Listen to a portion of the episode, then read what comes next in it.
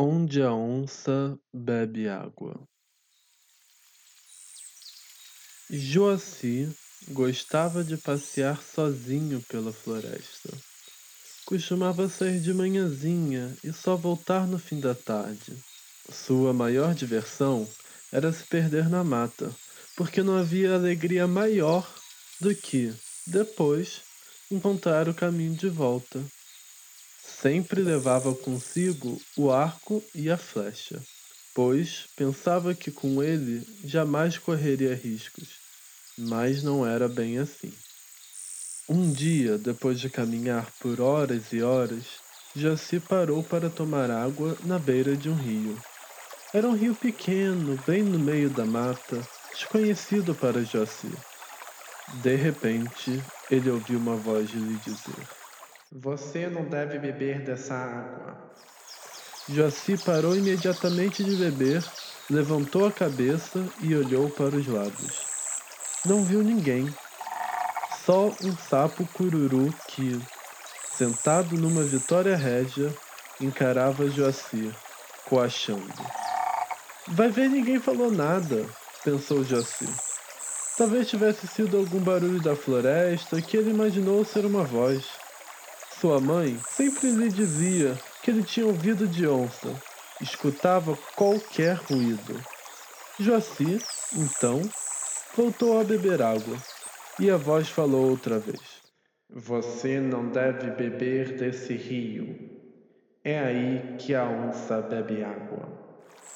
Se parou novamente de beber, levantou a cabeça e olhou para os lados.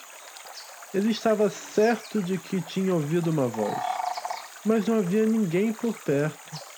Só o sapo cururu, que continuava a encarar Joaci e a coxar. Foi você, não foi? Perguntou Joaci para o sapo cururu. O sapo cururu Piscou os olhinhos duas vezes antes de coachar em resposta. Joaci começou a ficar desconfiado. Ele foi então se abaixando, bem devagarinho, para beber um pouco mais. Enquanto se abaixava, não tirava os olhos do sapo cururu, que o encarava, agora sem nem coachar. Quando seus lábios tocaram a água, a voz falou: você não devia beber desse rio. É aí que a onça bebe água. Joaci se irritou. Para ele, o sapo cururu estava passando dos limites. Qual é a sua, sapo? perguntou indignado. O sapo cururu coachou em resposta, e a voz falou mais uma vez: Você irá sonhar com a onça. Joaci viu que não era o sapo cururu que falava, a voz vinha de outro lugar. Mas de onde? Joaci se pôs de pé, colocou a mão na cintura e olhou para o céu, como se a voz pudesse vir de lá. E daí que é aqui que a onça bebe água? E daí que eu vou sonhar com a onça? A voz replicou: Lembre-se, se a onça falar com você, não responda, ouviu? Depois não diga que eu não avisei. Joaci olhou para o sapo cururu, que olhou para Joaci. Joaci deu de ombros e se abaixou para continuar a beber água. Afinal, ele ainda estava com sede. Enquanto Joaci tomava água, o sapo cururu coachou alto uma única vez. Até você, sapo! exclamou Joaci, desistindo de beber água do rio. Joaci se levantou e caminhou até uma árvore frondosa. Sentou-se no chão e recostou-se no tronco grosso. Ao seu lado, acomodou o arco e flecha.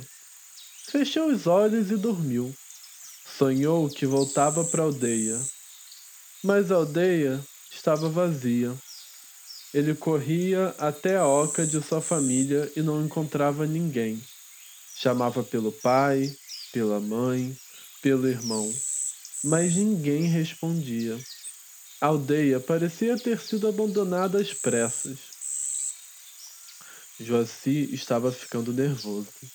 Já tinha ouvido falar de aldeias abandonadas, aldeias que haviam sido atacadas e agora eram povoadas por espíritos. Ele não queria conversar com espíritos. Conhecia história de gente que conversava com espíritos e acabava virando espírito. Por isso, ele continuava a chamar pelo pai, pela mãe e pelo irmão, mas não tinha resposta. Quando estava quase ficando sem voz, viu a rede do seu irmão balançar. Sorrindo, correu até lá, chamando por Ubirajara. Quando chegou perto, percebeu que havia mesmo alguém na rede. Mas esse alguém era grande demais para ser seu irmão. Cauteloso, Joaci se deteve. Na rede de Ubirajara, alguém roncava alto. Joaci foi se aproximando aos poucos. O ronco só aumentava. Quando estava a dois passos da rede, viu um inconfundível rabo malhado caindo para fora dela.